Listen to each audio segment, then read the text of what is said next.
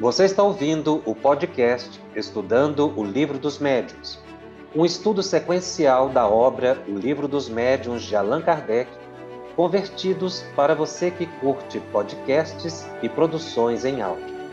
Essa é a nossa forma de transmitir esperança, conhecimento e alegria. Olá, estamos aqui na FEB TV iniciando mais um programa da série Estudando o Livro dos Médiuns. É sempre uma alegria estarmos juntos para o estudo dessa importante obra da codificação espírita. Nós estamos no programa de número 92. E o tema de hoje está no capítulo 23 da segunda parte de O Livro dos Médiuns. Este é o programa de número 6 que nós vamos fazer sobre o tema obsessão. É um capítulo que tem muitos desdobramentos e a literatura espírita ela traz importantes contribuições para o entendimento da obra de Allan Kardec. No item 242 de O Livro dos Médiuns, Allan Kardec coloca a obsessão, como dissemos, é um dos maiores escolhos da mediunidade e também um dos mais frequentes. Por isso mesmo, nunca serão demais os esforços que se empreguem para combatê-la, visto que além dos inconvenientes pessoais que acarreta, é um obstáculo seguro à excelência e à veracidade das comunicações. Sendo a obsessão, seja qual for o grau em que se apresente, resultado de um constrangimento e não podendo ser exercido jamais por um espírito bom, conclui-se que toda comunicação dada por um médio obsidiado é de origem suspeita e não merece nenhuma confiança. Se por vezes se encontra nela alguma coisa boa, que se retenha o que for bom e se rejeite tudo o que pareça simplesmente duvidoso. Allan Kardec inicia o item 242 dizendo que a obsessão é um dos maiores obstáculos da mediunidade, ou seja, do exercício da faculdade mediúnica. Em qualquer grau de exercício dessa faculdade, de qualquer forma. Porque se a gente passar os olhos rapidamente, nós vamos ter a impressão que Allan Kardec está dizendo que a obsessão é um dos maiores entraves para a reunião mediúnica ou para a prática mediúnica. Então aqui o tema estaria restrito aos médiums de possibilidades ostensivas, excluindo o restante da população, que também é dotado de, med de mediunidade, mas que não a tem de modo visível, perceptível.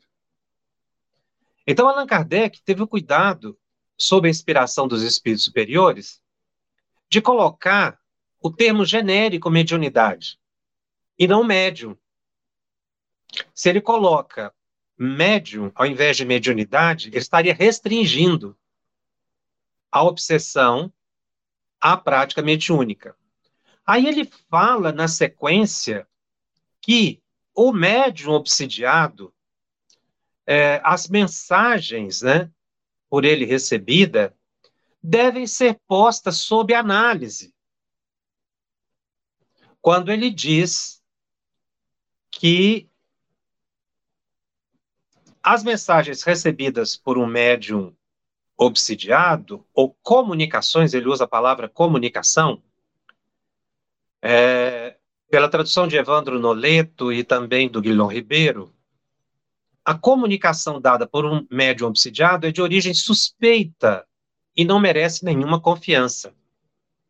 Mas aí ele complementa a ideia. Se por vezes se encontra nela alguma coisa boa, que se retenha o que for bom e se rejeite tudo que pareça simplesmente duvidoso. Então ele não manda aqui isolar o médium. Ele diz que as mensagens, melhor dizendo, as comunicações devem ser observadas. Porque ele diz que não merece nenhuma confiança, mas logo em seguida ele diz para procurar alguma coisa boa, e o que tiver de bom reter. Portanto, ele está falando que a comunicação deve ser analisada. E por que, que eu estou usando a palavra comunicação em substituição à palavra mensagem? Porque a, o termo comunicação com os espíritos é bastante amplo. Engloba aí a intuição, engloba a psicografia, a psicofonia, a vidência e todas as percepções psicométricas que se possa ter. Então, se o indivíduo ele está sob influência obsessiva, na verdade, não somente as mensagens que esse médium poderia receber em reunião mediúnica é que são suspeitas. Mas, na verdade, o, o que fica embotado, o que fica prejudicado, é a mente, por causa do constrangimento que o indivíduo está sofrendo. Então, é preciso que exista um senso crítico para se analisar tudo que a pessoa diz e faz, de forma geral. Porque a obsessão não se restringe à sala da reunião mediúnica. Daí a importância da autorreflexão para a gente perceber se não está sob influência obsessiva, que poderá degenerar num quadro de fascinação ou subjugação. E a gente mesmo estabeleceu uma autocrítica, porque nós não somos perfeitos atraímos espíritos inferiores. Então a gente precisa estabelecer um hábito de, de refletir sobre o que se pensa, pensar o ato de pensar. Analisar o comportamento que poderia estar atraindo para junto de nós espíritos inferiores. Sem depressão, sem achar-se inferior, sabendo que isso decorre da nossa evolução, que ainda é primária a gente está sintonizado, mais comumente, com o espírito da nossa natureza. Agora, estar sintonizado não quer dizer que a gente vai obedecer o espírito ou tudo que vem à mente você fazer. Porque senão essa sintonia ela se intensifica, porque realmente com o tempo a sintonia vai se aprimorando, as mentes vão se interconectando mais ou entrando num quadro que André Luiz chama de simbiose. Ele usa essa expressão simbiose quando ele trata de um dos temas mais interessantes na literatura espírita trazida por ele, que está no livro Missionários da Luz. Ele introduz no estudo espírita o termo vampirismo aliado ao processo obsessivo. E aí ele usa essa palavra simbiose, que é uma relação funcional, estreita, harmônica e produtiva entre dois organismos, os quais interagem de modo ativo visando proveito mútuo. Esse é um termo empregado nas ciências biológicas, vem do grego sim, junto de, e bios, vida. Então, são dois é, organismos vivos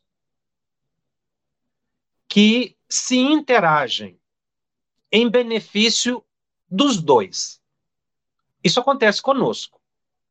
No nosso organismo, sobretudo no, no, nos nossos intestinos, existem é, bactérias que nos são benéficas. Então, elas convivem conosco, se beneficiam e nos beneficiam também por causa da condição orgânica que nós vivemos. É um exemplo né, dessa expressão mais ampla é, de simbiose. Embora existam outras variações que nós não vamos entrar aqui muito no estudo da biologia, mas fixando nessa palavra simbiose, para entender que aqui a relação que André Luiz coloca é de duas mentes, portanto, dois organismos, mas na verdade é uma comunhão intensa entre duas mentes. E o interessante é que na simbiose ocorre um proveito mútuo. E aí a gente pensa, mas na obsessão existe um proveito mútuo, ou seja, o encarnado que está sofrendo obsessão, ele, de certa forma, tem um benefício decorrente da ligação mental com o obsessor? É isso que André Luiz está dizendo. No vampirismo, existe uma relação de duas mentes em que há um mútuo benefício. E para justificar isso, não é?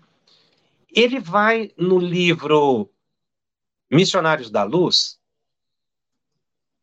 descrever uma reunião mediúnica. André Luiz visita uma reunião mediúnica, uma reunião de desenvolvimento mediúnico, inclusive é o título do capítulo 3 do livro Missionários da Luz. Desenvolvimento mediúnico. É aí que André Luiz fala que desenvolvimento é uma expressão muito mais ampla do que só o treinamento, é também um conjunto de valores morais que se introjeta para que você tenha uma boa sintonia. André Luiz, então,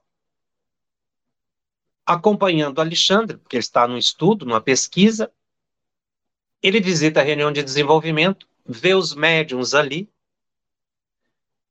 mas não ocorre nenhuma comunicação. Uns estavam treinando a psicografia, outros psicofonia, nada. A reunião mediúnica passou sem nenhuma manifestação. E, curiosamente, o Alexandre ficou satisfeito de não ter tido manifestação. E aí, até um alerta para gente: muitas vezes a reunião mediúnica não tem manifestação, mas ela também foi produtiva.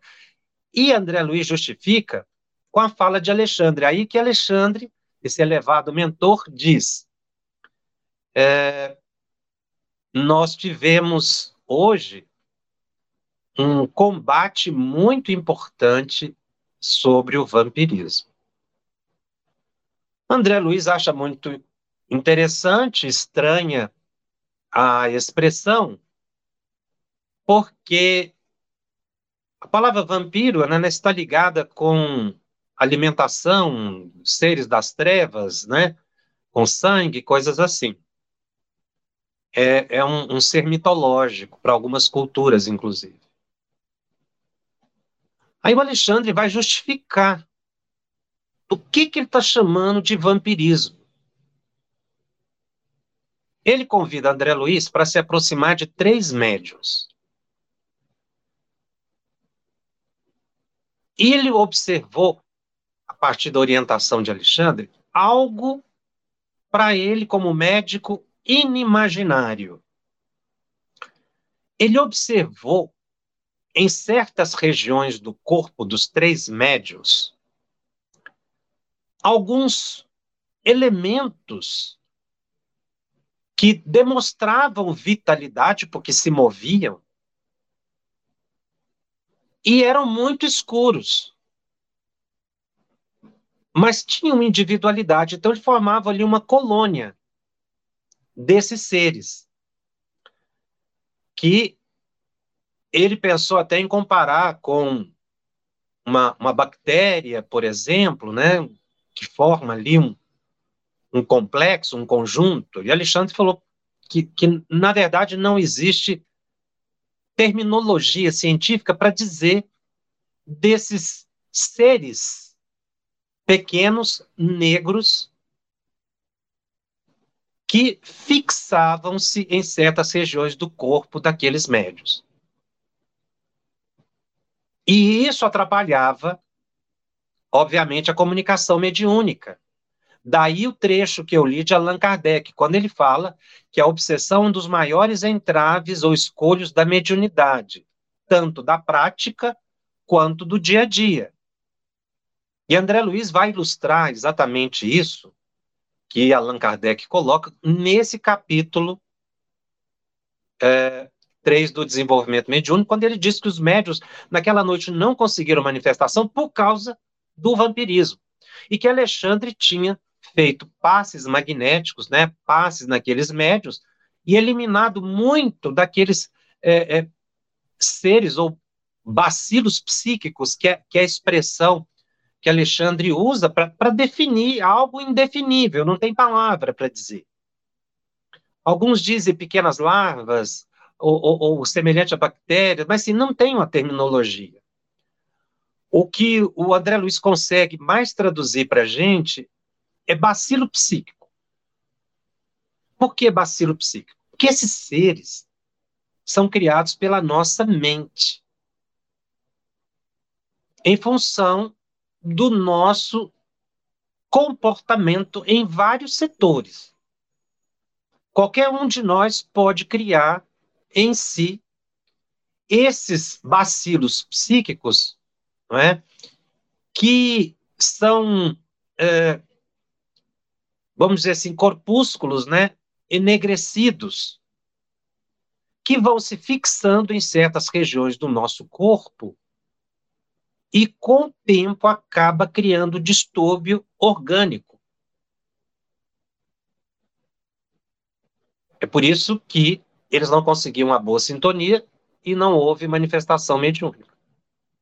Repito, confirmando que Allan Kardec coloca que realmente a obsessão ela é um entrave para o desenvolvimento e para a prática mediúnica. E daí pôr em suspeita tudo que o médium recebe, porque, na verdade, o pensamento dele fica embotado. Ele, ele não consegue transmitir fielmente o que o espírito passa. E, às vezes, no dia a dia, toma decisões erradas na vida. Porque não consegue interpretar corretamente a intuição que está tendo. Às vezes, nem percebe que é uma influência. Fato é que André Luiz explica que o nosso comportamento psíquico e físico pode criar esses bacilos psíquicos. Cada um dos médiums, André Luiz observou. Um estava com esses bacilos psíquicos na região sexual, genital, em função de desregramentos sexuais. O rapaz esse médium ele tinha um comportamento é, sexual é, desregrado. E André Luiz vai dizer que de muitos anos. Então, é, esse, esse médium ele foi criando na região é, esses bacilos psíquicos em função da fixação psíquica num comportamento sexual desequilibrado. É a fixação psíquica que criava esses elementos. Que André Luiz ficou impressionado, porque ficava em toda a região. O outro ele viu no estômago. Aliás, nos outros dois ele viu no estômago de ambos, os outros dois médios. Um por causa do excesso de bebida alcoólica e o outro por excesso de alimentação. Então, a fixação psíquica nossa em determinada atitude cria esses seres que, na verdade, pela descrição que ele faz, são carregados de fluido vital. Porque tem vida. Se é um bacilo, não é? é que, que, que se movimenta e que está em forma de colônia, porque são muitos, da onde vem a vitalidade desse bacilo, não é? Uh, para que ele possa ali ter uma existência. Vem do fluido vital do indivíduo. Então, o que que a pessoa faz? Ela vai convertendo fluido vital saudável nessas larvas enegrecidas. Por isso a pessoa enfraquece. Porque ela vai é, é, perdendo, dispersando fluido vital, que esse fluido vital se transforma nesses pequenos seres escuros que vão povoando certas regiões. Ele cita a região genital, estômago, mas pelo que a gente nota, pode se formar em qualquer parte do corpo. Poderia, vamos dizer hipoteticamente, essas larvas habitarem, ocuparem o pulmão, é, provavelmente por, por descuidos na, na questão do uso de tóxicos ou coisas assim? Ao que parece, sim, porque decorre do comportamento em função da fixação mental. Então, com o tempo, o indivíduo vai ficando fraco, porque ele vai perdendo fluido vital. Por que, que o Alexandre ficou feliz com a assistência prestada? Primeiro, porque ele tinha um amor por aqueles médios todos, independente do comportamento. Isso aqui é muito bonito, André Luiz mostra a misericórdia dos espíritos superiores. Eles não julgam, eles não condenam, eles não vigiam. A pessoa tem o livre-arbítrio para fazer o que quiser. E eles estão dispostos a ajudar quando é permitido. Mas eles esperam que o indivíduo se esforce para mudar o comportamento. Esforço, que não quer dizer que você vai conseguir no outro dia, às vezes é uma questão de anos, mas o esforço estimula os bons espíritos a auxiliar o indivíduo. Por isso, André Luiz destaca né, que, que, que Alexandre considerou um momento muito bom. Ele não estava validando a atitude errada das pessoas, mas ele estava dando nova chance. E é um trabalho caridoso que o Alexandre, é, esse mentor, estava fazendo. Onde é que entra aí o vampirismo? É porque esses bacilos, eles estão carregados de fluido vital. Na verdade, eles são o próprio fluido vital do indivíduo. O comportamento psíquico não somente cria esses elementos, é, esses seres pequenos, né? Como se fosse. Eu estou usando assim a, a, palavra larva, mas André Luiz não usa essa palavra, porque é, é, é só para a gente criar uma imagem. Muitas pessoas têm dificuldade, às vezes, de entender a palavra bacilo.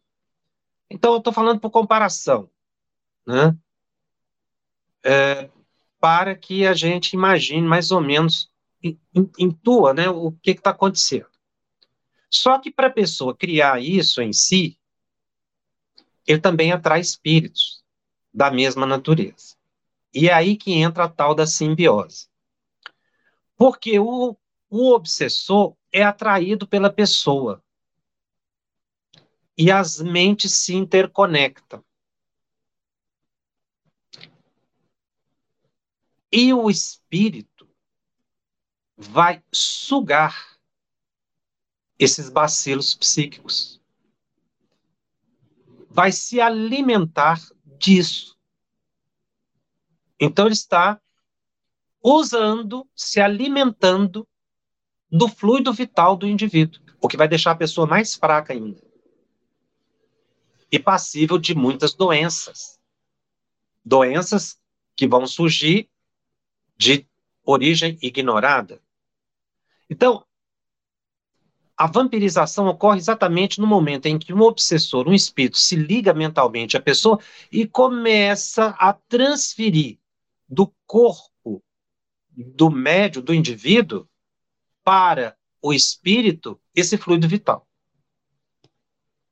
O ato dele se alimentar, que a expressão que André Luiz usa é essa, é que identifica o vampirismo, porque ele se alimenta de algo vivo, que é o fluido vital, materializado, transformado nesses bacilos psíquicos. Mas a simbiose, a palavra, ela está se referindo a um apoio mútuo dois seres, dois organismos que se interagem em proveito mútuo. Onde é que está o proveito do encarnado? Ele vai explicar mais adiante, já no capítulo 5, que é uma das coisas mais impressionantes que ele coloca dentro do capítulo da obsessão. Ao que se nota, André Luiz não afirma isso mas a criação desses bacilos psíquicos escuros, que escurece toda a região do, do organismo, porque, na verdade, essa, essa, essa criação é no perispírito, né? Essa criação desses seres é no perispírito. Mas fica impregnado na região do estômago, por exemplo, e o perispírito, a ligação do perispírito com o corpo é intensa. Então, aquilo, na verdade, acaba tendo reflexo no corpo físico. Embora a criação seja psíquica e duradoura, porque enquanto o indivíduo estiver naquele comportamento bebendo bebida alcoólica, ele vai estar com o espírito conectado mentalmente com ele e produzindo esses bacilos. Mas onde é que entra, então, o benefício do encarnado. Ele vai explicar lá no capítulo 5. André Luiz faz uma pergunta muito interessante.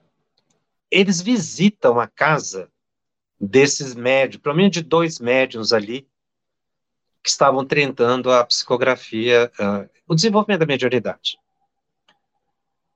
E ele observou que aqueles espíritos que eram companhia permanente desses indivíduos não entravam na sala da reunião mediúnica, porque não era permitido, era proibido. Os espíritos impediam até para auxiliar os encarnados. Mas quando a pessoa saía fora do centro, esses espíritos imediatamente se aproximavam, atraídos, e acompanhavam o indivíduo. Então ele observou que o rapaz com desvios sexuais estava conectado com obsessores desde a juventude. Esses espíritos estavam ligados ali meio que automaticamente. Eles eram como que obsessores inconscientes, porque quem estava atraindo era o encarnado. Por causa do campo mento eletromagnético que decorre da faculdade mediúnica. No caso do outro médico, é uma mulher, era uma viúva. Quem estava ali preso magneticamente pelo pensamento dela era o marido já desencarnado. Então André Luiz faz uma pergunta. Aliás, essa pergunta muita gente faz. Se os benfeitores espirituais não poderiam afastar das pessoas os obsessores, porque eles têm poder. André Luiz pergunta: mas não poderíamos provocar a retirada dos vampiros inconscientes? Porque eram os encarnados que estavam retendo. E os espíritos se nutrindo dessa, desses bacilos psíquicos espontaneamente, pela ligação mental, pela simbiose. Aí o Alexandre diz o seguinte: os interessados, os encarnados, forçariam por sua vez a volta deles. Esse que eu achei interessante. Ele diz: já se fez a tentativa que você lembrou, no propósito de beneficiá-los de modo indireto. E aí ele vai dizer o que, que aconteceu quando eles desligaram psiquicamente esses obsessores inconscientes ou vampiros inconscientes, porque não eram eles que estavam provocando, repito, eles estavam sendo atraídos. O que, que aconteceu? Quando eles afastaram o companheiro desencarnado da viúva, ele foi afastado e levado para tratamento espiritual. Ela entrou em depressão. Ele usa a seguinte expressão: a nossa irmã se declarou demasiadamente saudosa. Ela ficou triste, sentiu saudade demais.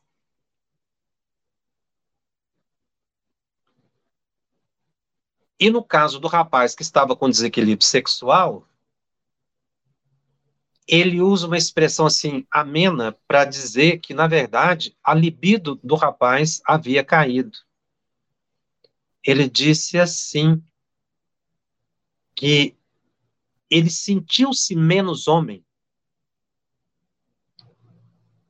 E ele sentiu falta dos impulsos inferiores. Ou seja, quando aqueles espíritos ligados à região sexual foram afastados, ele, ele percebeu um débito, uma diminuição no próprio interesse relativo à prática sexual. Aí é que entra a questão da simbiose, porque o André Luiz diz que os dois entraram nesse estado derrotista com tanta intensidade que atraiu para junto de si de volta aqueles espíritos que passaram novamente a obsidiar os encarnados inconscientemente. Mas quem é que estava atraindo quem? Era o encarnado que estava atraindo o desencarnado. É por isso que há o, o, essa, essa, esse proveito mútuo, porque quando a pessoa atrai, no caso da mulher, ela atraiu o companheiro de volta. O que, que aconteceu? A saudade diminuiu, porque ele ficou dentro da casa dela, ali do lado. Então, a saudade se foi. Ela, ela sai da depressão.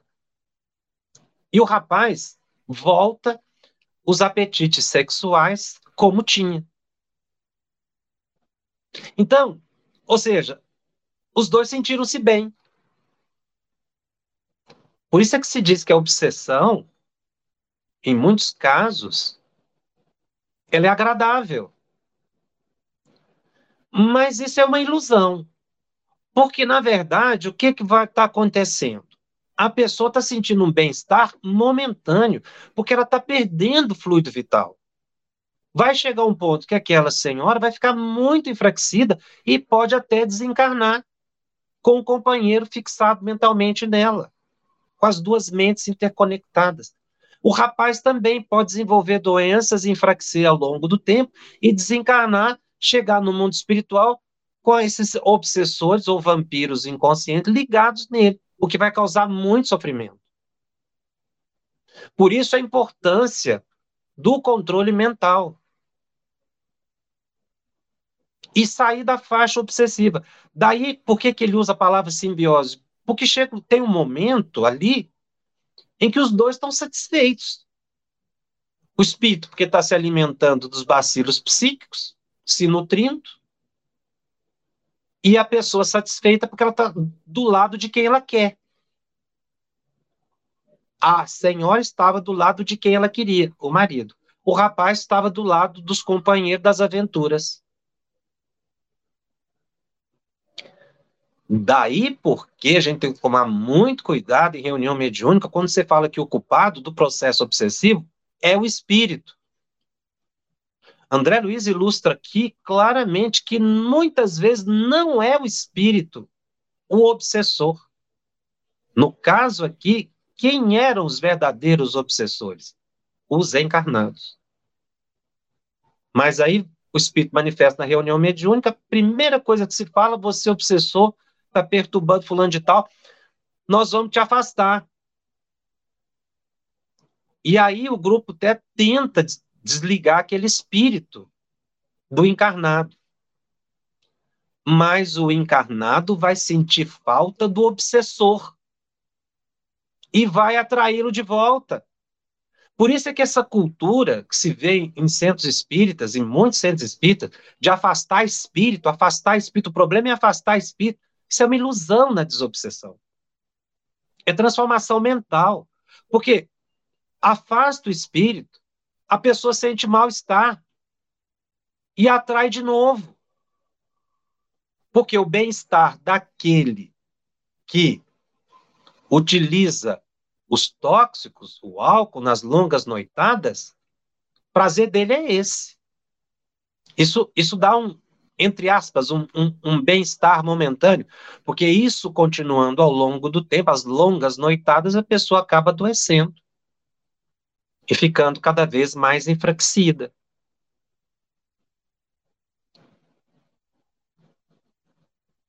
Então, quando a gente vai trabalhar o processo desobsessivo, a gente tem que lembrar nem sempre o desencarnado é o culpado, e se o encarnado não mudar e refletir sobre o próprio comportamento, ele vai atrair o espírito de volta.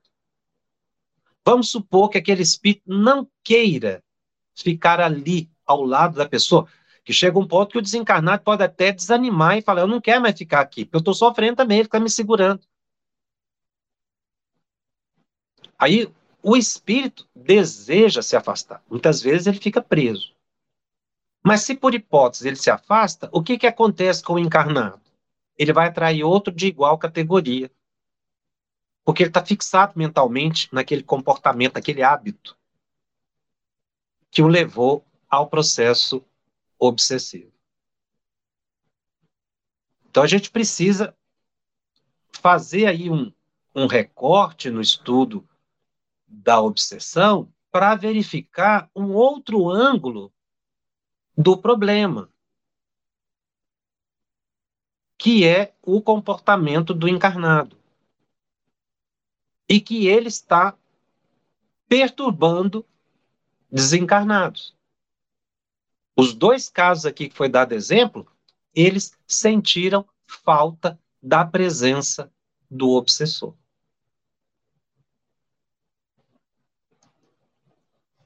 Então, é claro que existem outros tipos de vampirização, esse processo né, de alimentação do espírito. Inimigos do passado também fazem isso, perseguidores é, espontâneos. Toda ligação mental em que, o, em que o encarnado cria esses elementos psíquicos enagrecidos são espontaneamente atraídos pelo perispírito do desencarnado, porque o desencarnado não tem fluido vital, né? Então, o desencarnado, ele quer manter o prazer sensorial de quando estava encarnado. No livro Sexo e Destino, o André Luiz narra um, um outro caso muito interessante. Simplificando a história, o indivíduo que não era médium em reunião mediúnica, para não falar que obsessão é problema de médium e de mediunidade, esse senhor chega em casa e tinha ali dois desencarnados que ficavam na sala dele esperando ele chegar. Quando ele chegava, um espírito se aproximava e falava: Vamos beber? Obviamente que o encarnado não ouvia. Ele sentia vontade de beber. Bebida alcoólica.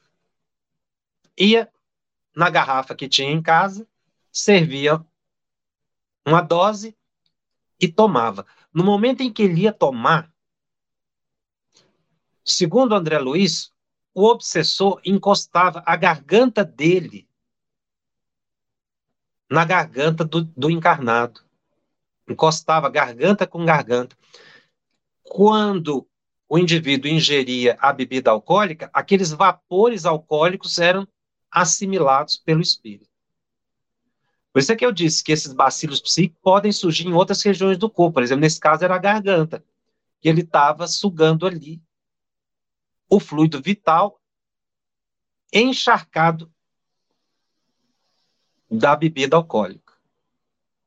Ele se afasta, o outro obsessor se aproxima e fala: Vamos beber? Ele sente vontade de tomar uma segunda dose. O espírito repete o mesmo procedimento.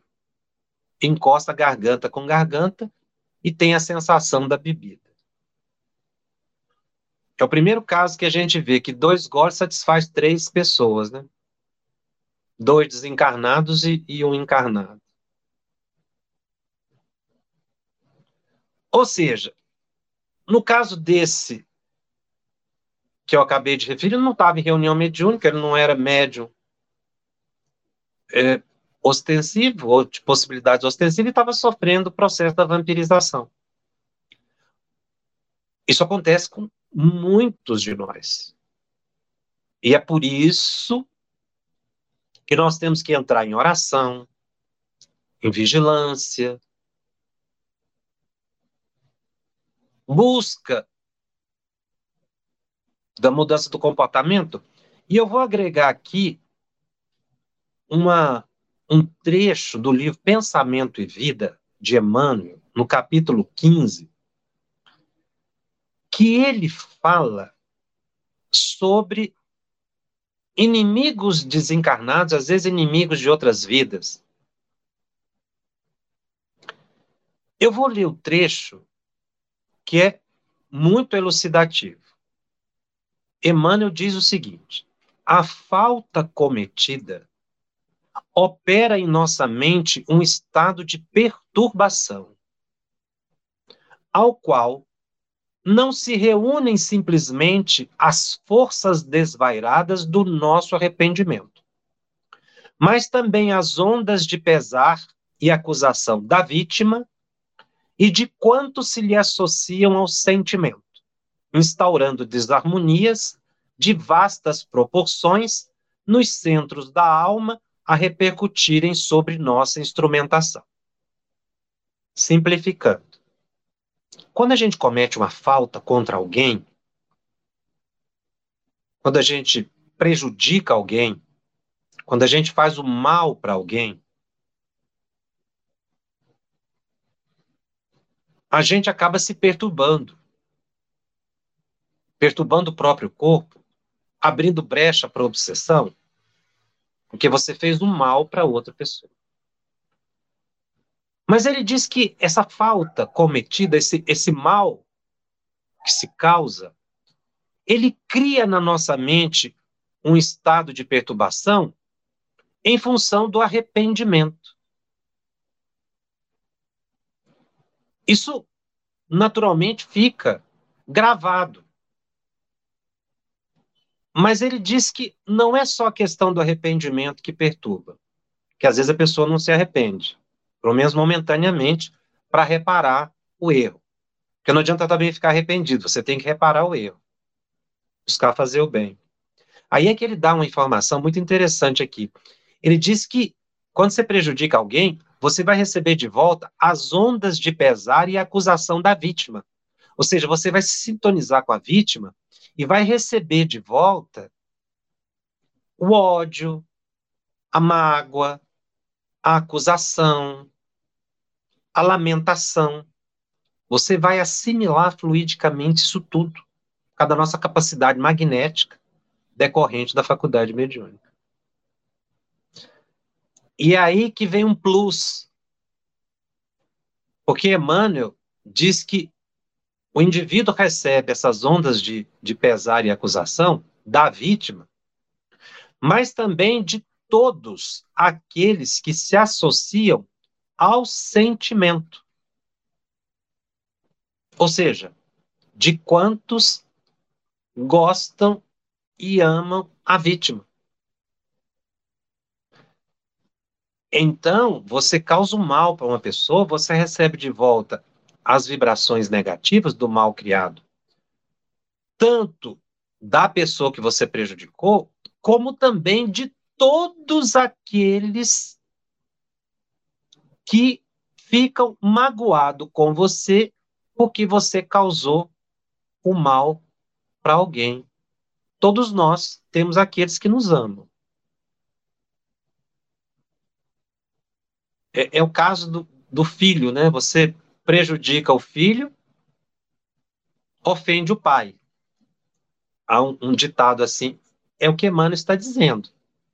Você prejudica uma pessoa, todos aqueles que gostam da pessoa que você prejudicou vão emitir também contra o indivíduo os pensamentos negativos, o ódio, a mágoa. Aí a pessoa fica perturbada, porque ela não vai receber a vibração apenas de um, mas de vários.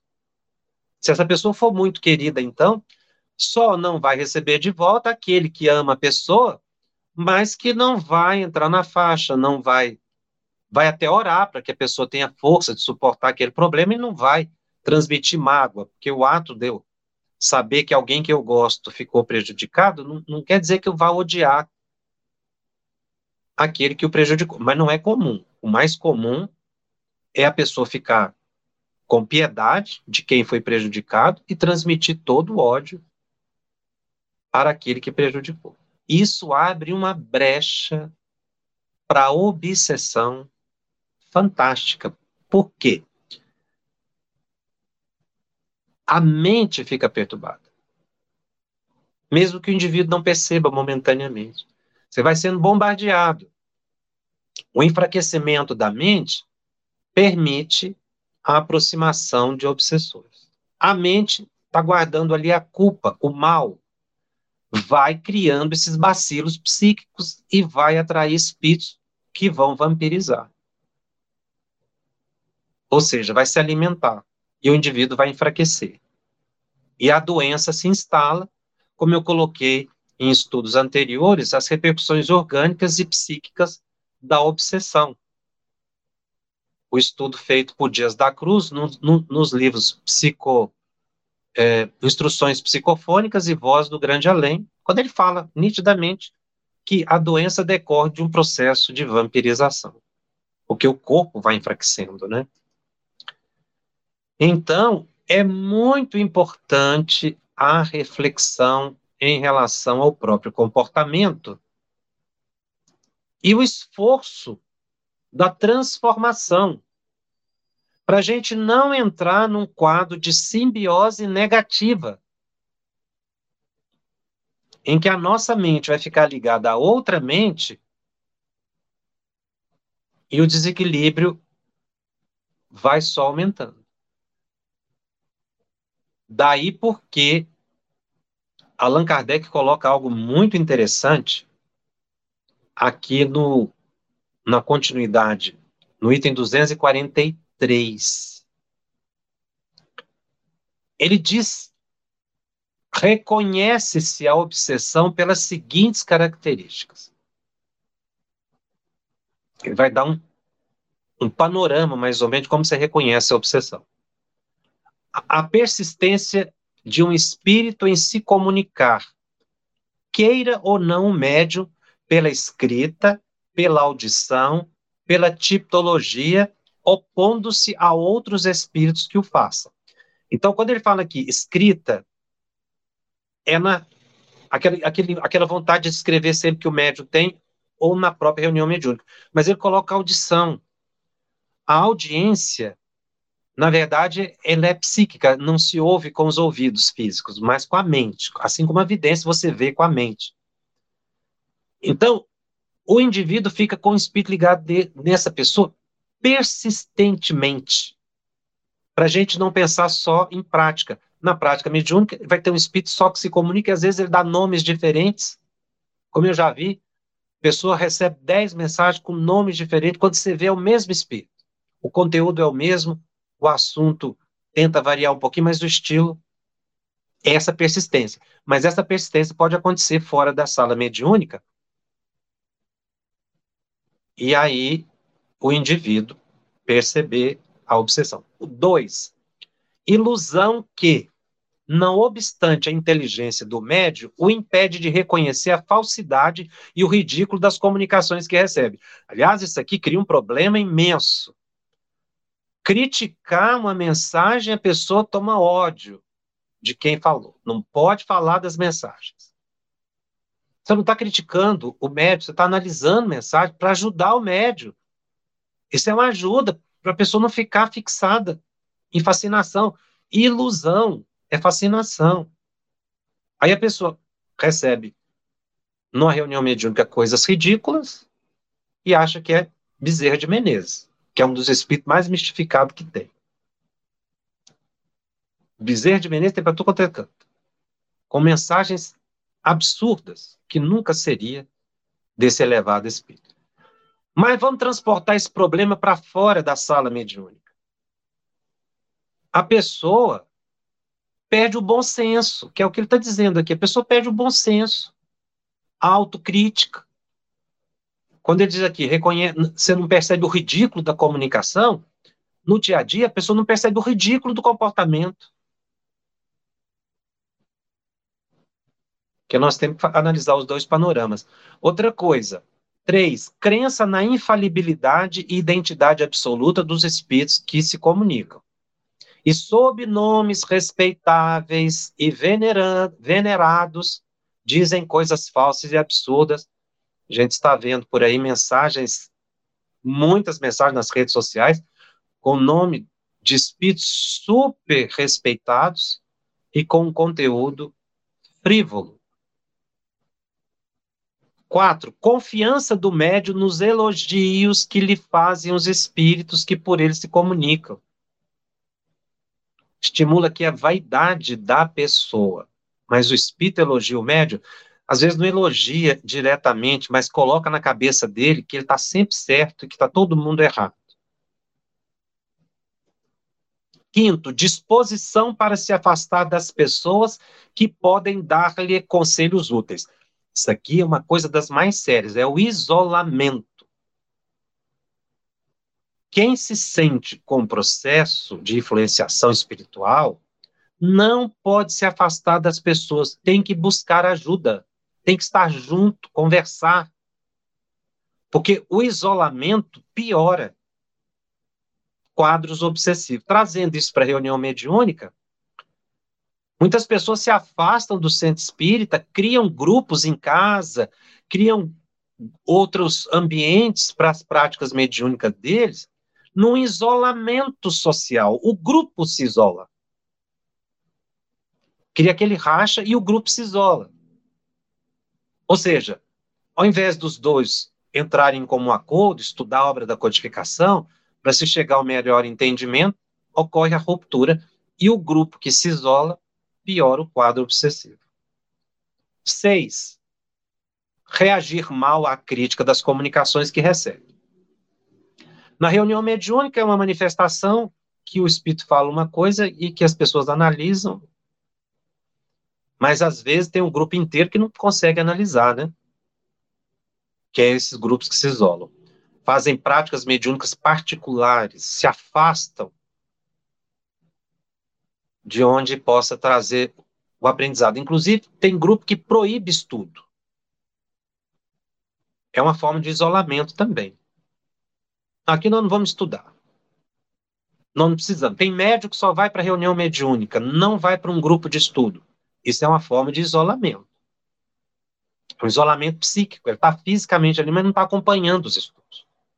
E como eu disse, o absurdo de se proibiu o estudo de Allan Kardec. E não se estuda. Quando não fala que Allan Kardec está ultrapassado, que André Luiz ele não, não tem fundamento, critica Manuel Filomeno de Miranda e por aí vai. São isolamentos. Outras formas de isolamento. Reagir mal à crítica das comunicações, também fora da reunião mediúnica no dia a dia, no nosso cotidiano, quando a gente fala alguma coisa, às vezes a gente está falando e está reproduzindo o pensamento de um espírito.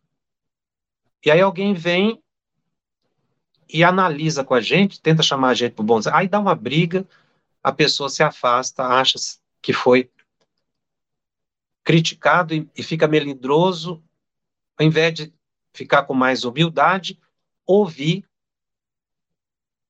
a, o que o outro tem a dizer e analisar se justifica ou não. Sete, necessidade incessante e inoportuna de escrever. É a tal da psicografia a qualquer momento, em casa, na rua, como também manifestações mediúnicas. Oito, constrangimento físico qualquer que domine a vontade do médio e o force a agir ou falar contra a própria vontade. Então, aqui já há subjugação ou a possessão, né? Fica bem nítido isso aqui, porque a pessoa ela perde o controle. Nesse grau aqui, às vezes até é mais fácil ajudar, porque ela precisa muitas vezes até de tratamento médico ou psicológico. Nove, ruídos e perturbações persistentes ao redor do médio, dos quais ele é a causa ou o objeto visado. Então, num, num ambiente em que está tendo muito ruído, isso é uma forma de obsessão. Viram que eu fiz um, uma análise na reunião mediúnica e fora da reunião mediúnica? Porque é o que Kardec faz aqui. O 9, quando ele fala ruídos e perturbações persistentes, muitas vezes não acontece na reunião mediúnica. Isso às vezes acontece na casa da pessoa. Mostrando que o processo obsessivo ele extrapola o ambiente da reunião mediúnica. E é assim que se evita né, entendendo o, o processo, né,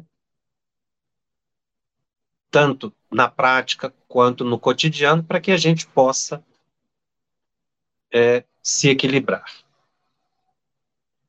Eu vou ler aqui, para encerrar o estudo de hoje, uma mensagem do Espírito Albino Teixeira, psicografado por Chico Xavier, do livro Escultores de Almas. O Albino Teixeira, através de Chico, diz o seguinte: removendo obsessões. Existem dez atitudes positivas contra o domínio da obsessão, a saber, confiança em Deus e em si próprio, consciência tranquila, oração, dever cumprido, paciência, trabalho incessante, serviço ao próximo, simpatia e benevolência para com os outros.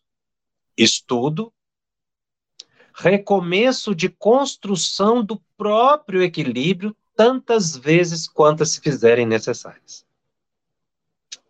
E há dez atitudes negativas que agravam qualquer processo de perturbação espiritual como sejam dúvida, complexo de culpa, indiferença, irresponsabilidade, irritação, ociosidade, egoísmo, isolamento, ignorância e queixa contínua. Acomodar-se a qualquer das situações referidas depende da escolha de cada um. No entanto, ao enunciar semelhantes conceitos, temos em mira simplesmente recordar a palavra de Allan Kardec no item 4 do capítulo 25 de O Evangelho segundo o Espiritismo, quando nos adverte: não, os espíritos não vêm isentar o homem da lei do trabalho, vêm unicamente mostrar-lhe a meta e lhe cumpre atingir, que lhe cumpre atingir e o caminho que a ela conduz. Dizendo-lhe: anda e chegarás. Toparás com pedras. Olha e afasta-as tu mesmo é realmente uma mensagem extraordinária. Eu não terminei a, o capítulo, nós vamos, mas nós caminhamos aqui. É, vamos ver se tem condição de responder, nosso tempo tá, já está estourado. A Sandra Carvalho cumprimenta a todos e pode haver obsessão de encarnado para desencarnado, foi o que eu falei. Pode um obsessor, um encarnado pode ser obsessor do desencarnado em desdobramento? Sim, claro. Como reverter uma possessão? Eu, eu expliquei aqui nessa mensagem como a gente eliminar a obsessão, não só a possessão, mas vai ser tema mais adiante que eu vou detalhar o processo desobsessivo. Nós estamos identificando as obsessões, depois eu vou ter um programa só para falar da desobsessão, porque o assunto é muito longo. A Vanilde faz uma pergunta interessante. O grau de ligação psíquica mais intenso se dá pela afinidade, é pela afinidade. Quanto mais afinidade com o espírito, mais é a ligação simbiótica psíquica, né? Hoje nós aprendemos essa expressão, essa simbiose psíquica, que a gente pode fazer conexões negativas. Fernando, os bacilos criados através dessa fixação mental pode ser eliminados somente com a mudança do pensamento ou deve passar por uma assistência de desobsessão? Pela mudança de pensamento, Fernando. Sua pergunta foi muito boa. Muda o pensamento que você já começa a eliminar. Recebe um passe, faz uma prece, estuda. É a orientação do Albino Teixeira. Você vai mudando e vai eliminando esses bacilos, porque eles não têm vida própria. Eles têm vida a partir do pensamento da pessoa. Se a pessoa mudou o pensamento, eles desaparecem. Sendo assim, Fernando, o vampirismo está presente em todo processo obsessivo? Ao que parece, sim. Porque todas as vezes que a gente abaixa o nível mental, a gente pode criar esses bacilos, então, em processos obsessivos. Você ouviu uma produção da Federação Espírita Brasileira. Para saber mais, siga o arroba FebTV Brasil no YouTube, Instagram e Facebook. Ative o sininho para receber as notificações e ficar por dentro da nossa programação. Até o próximo estudo.